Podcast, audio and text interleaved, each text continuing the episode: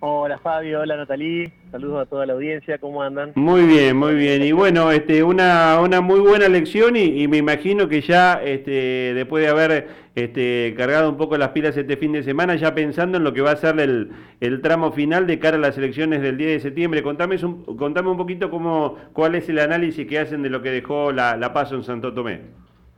Bueno, la verdad que un poco teníamos previsto los, resultados. Eh, sabíamos que iba a ser una interna eh, peleada del parte del, oficialismo, pasó que eso no, ocurrió, pero, pero bueno, por nuestro lado tuvimos la cantidad de votos que, pensábamos tener, casi un 30% del, del electorado nos apoyó, y, bueno, claramente hubo un, descontento de la ciudadanía con relación a la gestión municipal, digo, los dos candidatos más votados fuimos dos candidatos que por lo menos en lo discursivo nos manifestábamos opositores, si bien ellos, eh, el candidato Boris Ackerley eh, fue por el mismo partido, eh, también se manifestaba un poco en, disonancia con relación a lo que es la gestión municipal, entonces me parece que, que, claro revés se lo llevó la, Intendencia.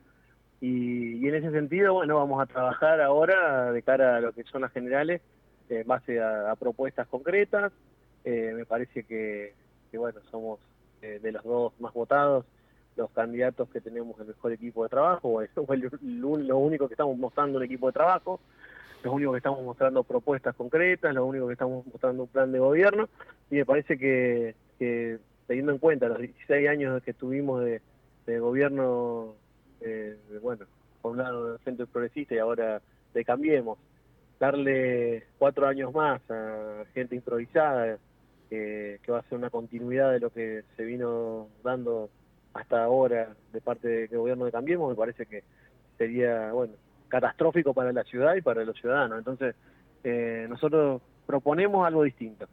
Lo venimos diciendo desde hace mucho tiempo. Eh, esto es así. El otro lado es la continuidad de, lo que, de lo que se viene dando durante 16 años y nosotros estamos proponiendo eh, otra cosa, otra cosa. Tata, y contanos dónde, dónde van a ir a buscar los, votos que están faltando para, para ser los más votados y, tener acceso a la posibilidad de, gobernar Santo Tomé. Bueno, por un lado, eh, muchos vecinos que han participado de esa interna, eh, teniendo en cuenta que la nuestra era un poco una interna menos atractiva, eh, sabiendo que, que, bueno que nuestro competidor era la primera elección que tenía y sabíamos que que podía llegar a ser un poco más, más fácil, si se quiere, sin, sin desmerecer obviamente a nadie, pero, pero bueno, esto es un poco la, lectura que hacían algunos electores. Eh, participaron de la otra interna para, según su conveniencia o según querían eh, eh, que gane uno u otro. Eso por un lado. Entonces, bueno, sabemos que esos electores ahora en las generales van a votar acá.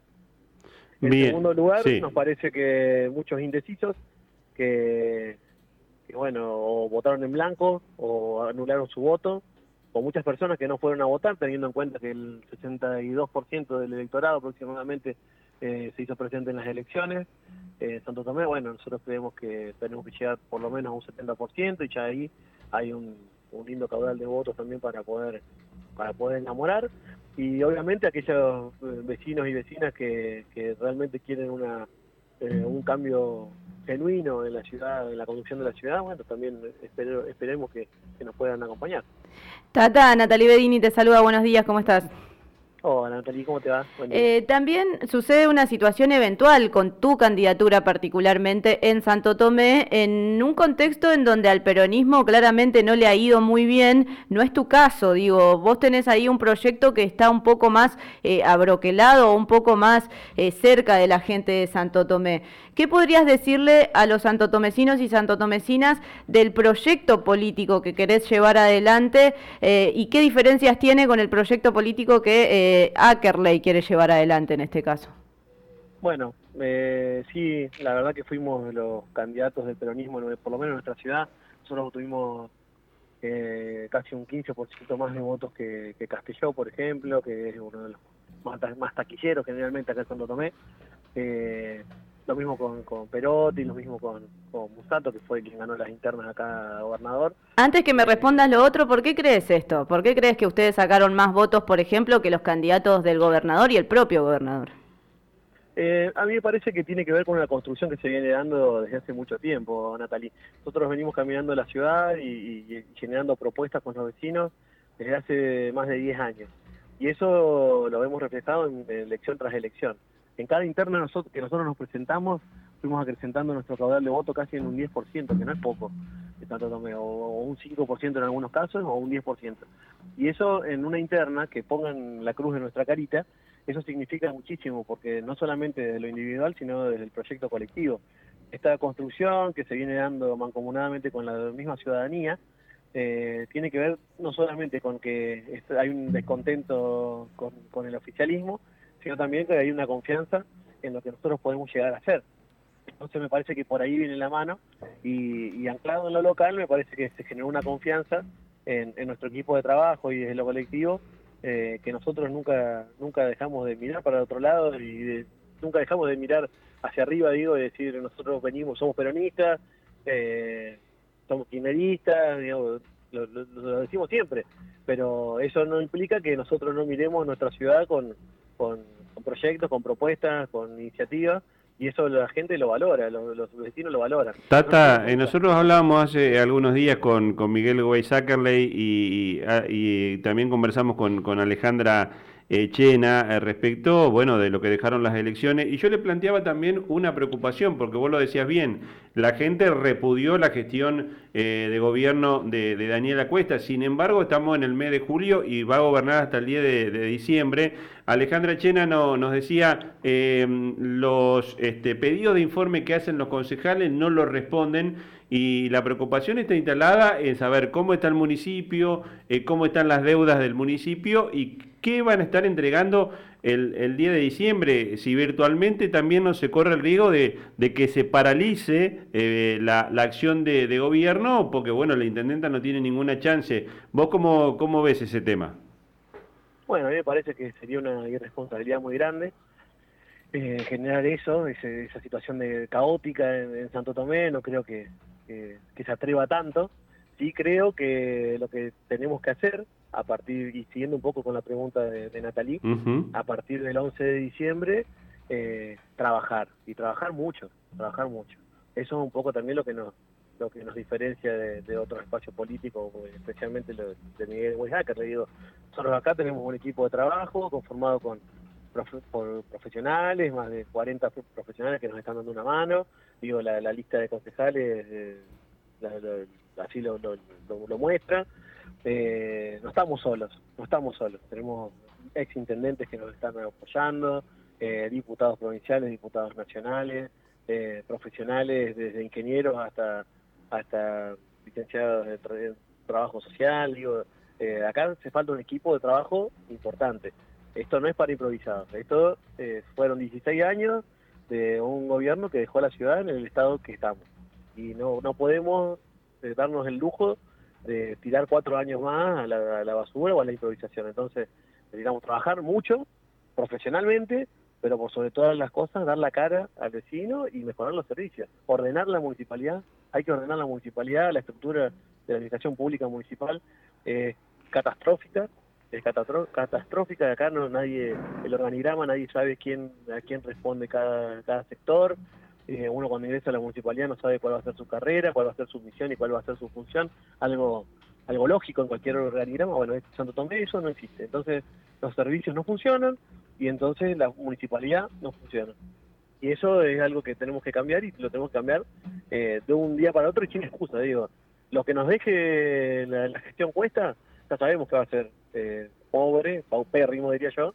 Bueno, eh, sin excusa, decir, miren, esto es lo que nos deja la gestión cuesta, haremos una auditoría, si se cometió algún algún ilícito también se llevará a la justicia, pero a partir de acá gobernamos nosotros y vamos a trabajar para cambiar la situación, porque si no, eh, estamos haciendo lo que siempre decimos que, hicieron desde este gobierno, que fue generar excusas para no resolver nada.